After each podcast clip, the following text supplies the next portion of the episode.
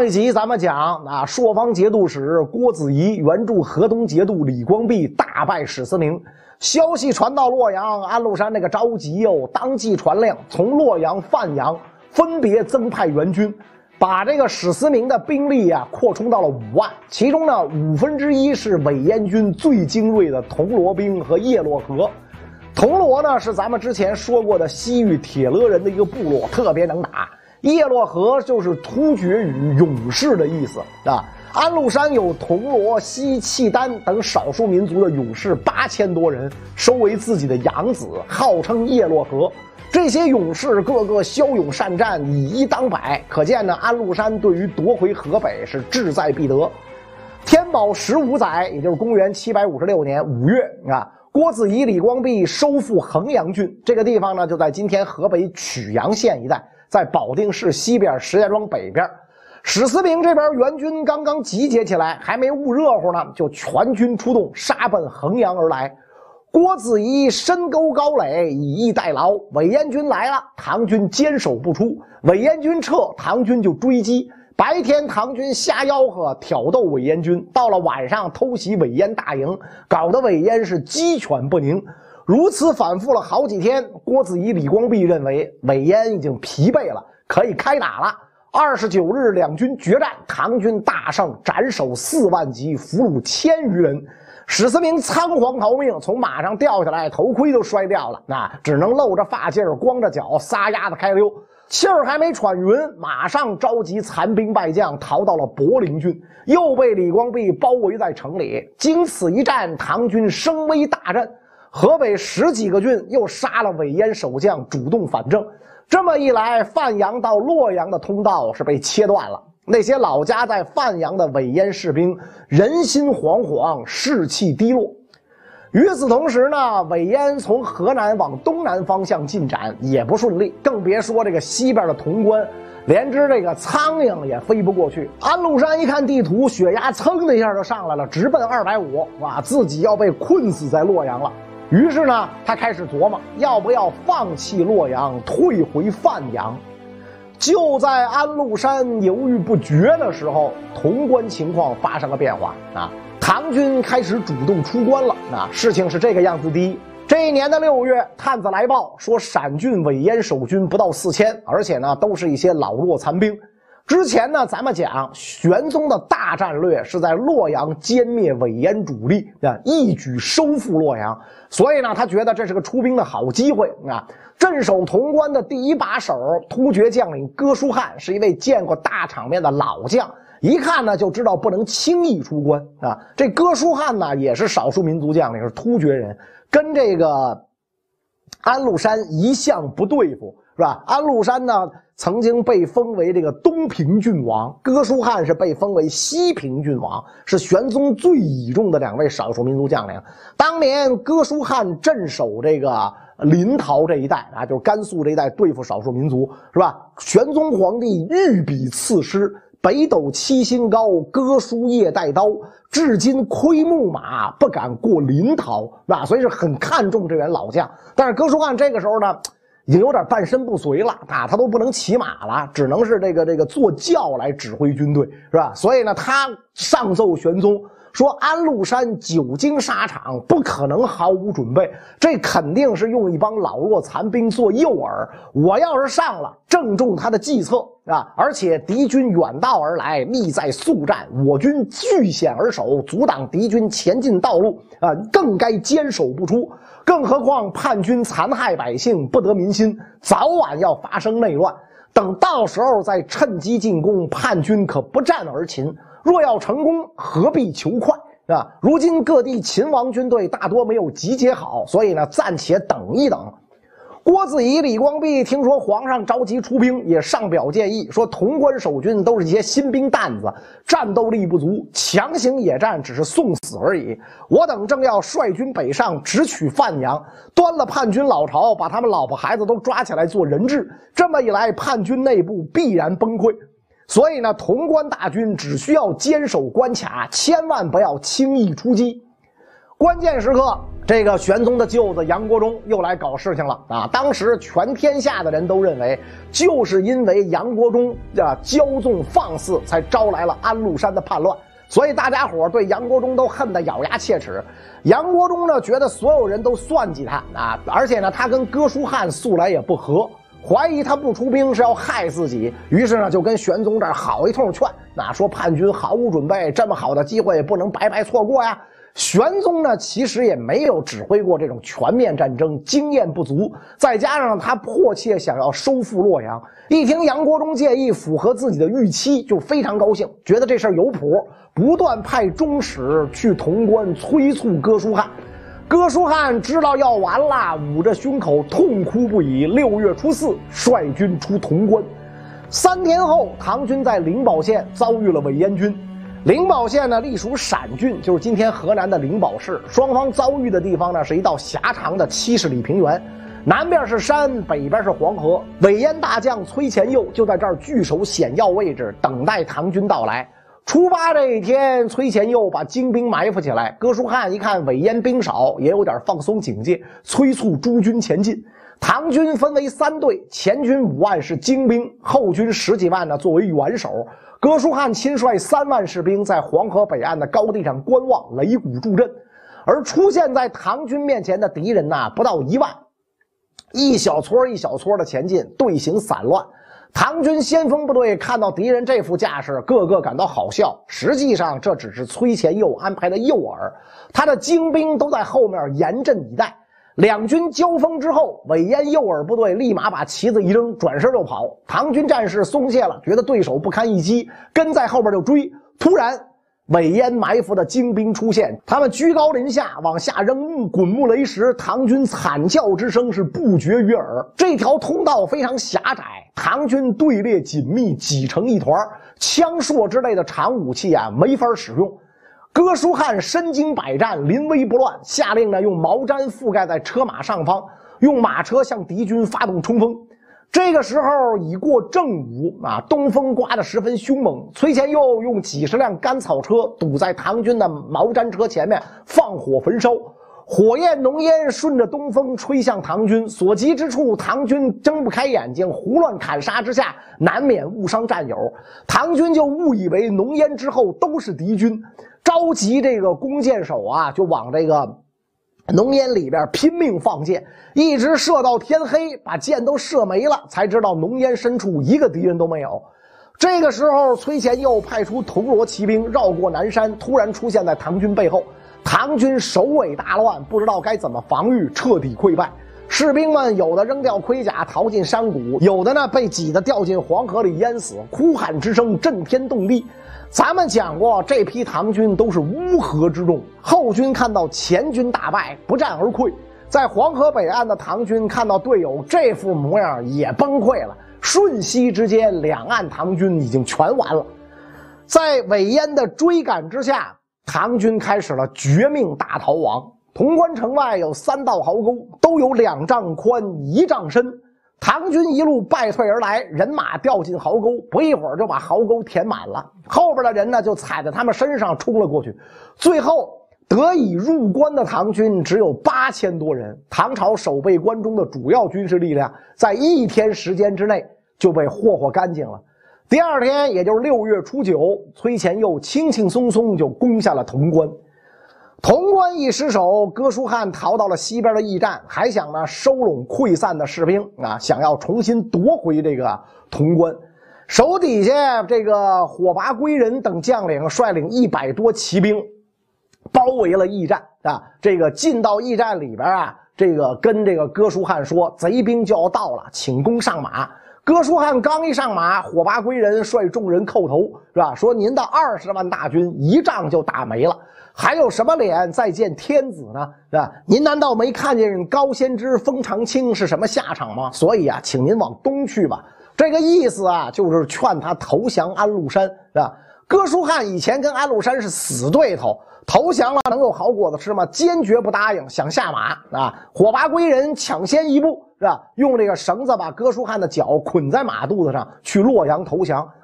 安禄山一看哥舒翰，眉开眼笑。哎，你过去瞧不上我啊？这个今天你感觉如何呀？啊，可怜这哥舒翰啊，晚节不保啊！老将军趴在地上回答说：“臣肉眼不识圣人，现在天下尚未平定，李光弼等人在各地跟陛下顽抗，陛下您留我一条命。”是吧？我写信给各地主帅，他们呢会很快归降。安禄山说：“行，那你写吧。”哥舒翰呢，还真的给李光弼等人写了信。结果呢，唐军将领在回信当中都把他痛骂了一顿，把安禄山看乐了。大哥，你别吹牛逼了，踏踏实实的吃你的牢饭去吧。潼关一失守啊，关内很多郡县守将弃城而逃。本来从潼关到长安之间隔三十里有一处烽火台啊，每天晚上一路点燃烽火，长安城里就知道潼关一切顺利。所以呢，这火呢就叫平安火。结果这一天晚上，李唐满朝文武等了一宿，也没看见平安火，大家都知道完蛋，潼关丢了。第二天六月初十，玄宗召集宰相们开会，大家一致意见呢是建议皇上先躲一躲。杨国忠建议往剑南道，也就是四川跑路，因为他本身呢兼任剑南节度使。安禄山刚造反的时候，他就开始在四川做准备，物资比较充分。再加上四川盆地四面环山，易守难攻，确实是当时的最优选择。而且呢，从私心来讲，四川全都是杨国忠的亲信，皇上过去了，杨国忠自己的势力会更加强大。玄宗听完这个建议，有点心动啊，结果还是拿不定主意啊。转过天来，六月十一，召集所有大臣一起开大会啊，满朝文武个个惊慌失措，有的都吓哭了。问他们有什么主意，没一个人敢回答。这天散会之后，消息传遍全城，大家开始收拾金银细软，准备开溜。又过了一天，六月十二，上朝的大臣不到百分之二十，剩下的都跑路了。玄宗向大家宣布，朕要御驾亲征，接着就安排出征事宜。明眼人都看得出来，皇上这就是个障眼法，做做样子罢了。六月十三黎明时分，玄宗皇帝带着杨贵妃等后宫嫔妃、皇子皇孙、杨国忠等少数大臣，还有亲近的宦官宫人，在禁军六军的护送下，向西出城而去。所有不在皇宫里的嫔妃、公主、皇孙全都不管了啊！一行人经过这个左藏国库的时候，杨国忠建议烧掉里边的粮食布匹，不要留给叛军。玄宗非常难过啊，说反贼来了以后抢不到东西，肯定会变本加厉的搜刮老百姓，就留给他们吧，那免得老百姓遭殃。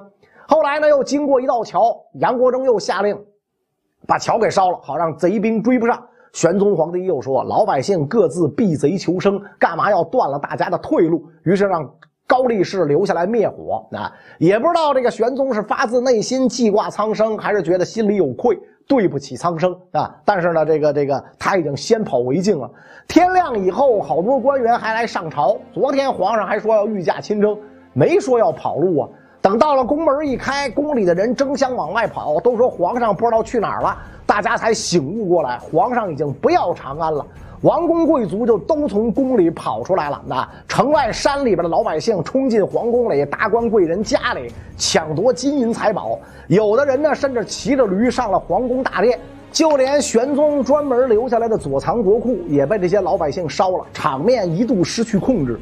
城里的留守官员呢，派人去洛阳接洽投降。大太监边令城献上了皇宫各处的钥匙，长安城轻而易举地落到了安禄山手里。抛弃了长安城的玄宗一行，一直走到中午也没吃上一口饭，因为沿途官员早都跑路了，没人供应餐饮，实在没辙，杨国忠亲自去买了点糊饼给玄宗吃了，是吧？周围老百姓听说皇上蒙难，就献上糙米粗粮。皇孙们争着用手捧着吃，瞬间吃完，还没有吃饱啊！玄宗按照市场价格给老百姓付了钱，大家看到皇上落到这步田地，忍不住大哭失声。玄宗也掩面而泣。人群中有一位老者走上来啊，说：“安禄山呐，包藏祸心不是一两天了。有人劝陛下，您也不听，这才导致陛下今天遭这个罪。”我们这些小百姓啊，早就知道会有今天。可是皇宫不是我们能进的呀。要不是事情发展成这样，我哪有机会见到陛下，跟您说这些话呢？玄宗听完，惭愧不已。哎呀，这都是朕之错，后悔无及啊！第二天六月十四，队伍呢来到了马尾驿啊，这个驿站呢设在一个叫马尾坡的地方，位于今天陕西省兴平市境内，距离长安一百多里。走到这儿，将士们是又累又饿。前一天呢，大家玩命跑，现在离长安有点距离了，也没见追兵，大家就稍微放松了一些。这一放松，就有空开始寻思：谁把我们害得这么惨？不就是这个祸国殃民的杨国忠吗？越想越气。是吧？将士们个个憋了一肚子火啊！禁军指挥官陈玄礼就找到太子李亨，问能不能把杨国忠给宰了。李亨不说话。其实李亨跟杨国忠早就不共戴天，是吧？他不说话就相当于默认。那陈玄礼知道了李亨的态度啊，心里呢就有数了啊。这个正巧这个时候啊，队伍里有人拦着杨国忠的马要饭吃。陈玄礼一看呢。啊，是二十来个这个吐蕃使者啊！杨国忠还没有说话，就听见有士兵高喊：“杨国忠要跟胡人谋反！”立刻就有士兵朝这边射箭，啊，射中了杨国忠的马鞍。陈玄礼一句话也不说，默认这一切的发生。杨国忠跳下马来，撒腿就跑。士兵们追赶上来，一刀砍倒，用长枪挑着脑袋在驿站门外示众啊！将士们杀红了眼，把杨国忠的儿子杨贵妃的两个姐姐加秦国夫人、国国夫人都给杀了啊！接着就把整个驿站团团围住啊！玄宗听见喧哗，就问啥事儿啊？左右回答说杨国忠造反，被将士们杀了啊！玄宗当然知道这种情况之下，杨国忠有什么造反的必要吗？啊！但是将士们敢闹这一出，说明他的话呀没什么用。于是呢，这个玄宗拄着手杖，穿着马鞋走出驿站大门，慰劳将士们，让大家都散了，是吧？将士们不答应。陈玄礼说呀：“杨国忠谋反，贵妃在侍奉皇上就不合适了，望陛下割恩正法。”玄宗说：“朕自有安排。”走进门来，就倚着手杖，低着头站着，很久也不说话。有大臣呢，就开始劝啊，让他顺应将士们的要求，杀了杨贵妃。玄宗说：“贵妃住在深宫，怎么可能知道杨国忠要造反呢？”高力士讲：“贵妃确实没有罪，但将士们已经杀了杨国忠，贵妃就在陛下左右，他们心里怎么会踏实？希望陛下好好考虑一下。将士们稳住了，陛下也就安全了。”啊，玄宗知道他已经没有选择余地了啊，就命令高力士带着杨贵妃进一间佛堂啊，把他勒死了。杨贵妃二十七岁开始陪伴玄宗，死的时候呢三十八岁，陪王伴驾十一年啊。这个陈玄礼等高级军官验明了杨贵妃的正身，脱下盔甲叩首请罪啊。玄宗慰劳陈玄礼等人啊，让他们呢告诉将士们啊，人我已经杀了，别再闹了啊。陈玄礼等人高呼万岁，再拜而出。第二天队伍刚要出发，忽然出现无数父老乡亲拦住车驾。说宫阙是陛下您的家，陵寝是陛下您的祖坟，您现在都不要了，您是要想去哪儿呢？啊！玄宗抓着缰绳，半天无话可说，留下太子李亨应付百姓，自己先行一步。老百姓又说：啊，皇上不愿留下，我们就跟着太子杀回长安。要是皇上和太子都去了四川，还有谁给中原百姓做主啊？啊！李亨说：我得跟在皇上身边尽孝啊！啊！这个时候，他的两个儿子抓住他的坐骑，劝他说：“殿下要是跟着进了四川，如果贼兵烧绝栈道，那么中原就拱手让给贼人，到时候人心归了尾烟，就再也回不来了。不如召集西北边军，传河北郭子仪、李光弼强来，合兵一处，东征逆贼，收复两京，削平四海，到时候重整山河，迎皇上回朝。”这才是最高等的孝道啊！啊，于是呢，太子就派人追上玄宗，报告情况啊。玄宗这才意识到，刚刚这一出啊，多半是太子演的一场戏。事已至此，既然太子想留下来领导反攻大业，玄宗也没有理由阻拦，感叹一声：“此乃天意，是吧？”分了两千人马给太子，写了手谕，嘱咐他：“你小子要加油。”别挂念我，那我对待西北的胡人一向不错，你得好好利用。太子看了手谕，面向南方大哭不已。玄宗又要禅位给太子，太子知道时机没到，就拒绝了。于是呢，玄宗告别太子，继续向南往四川前进，而太子一路北上，准备呢与朔方作为反攻大本营。七月初九，太子一行人抵达朔方军总部灵武郡，就是今天宁夏吴忠市中卫市一带。当地官员劝太子继皇帝位，太子按照传统呢拒绝了几次，最后呢还是答应了。七月十二，太子李亨在灵武郡登基为帝，这就是唐肃宗。尧尊唐玄宗为太上皇，称为这个上皇天帝，改元至德。至此，唐玄宗的时代结束了。那么，李唐王朝在肃宗的带领之下，将如何反击叛军呢？关于这个内容，咱们下一集再说。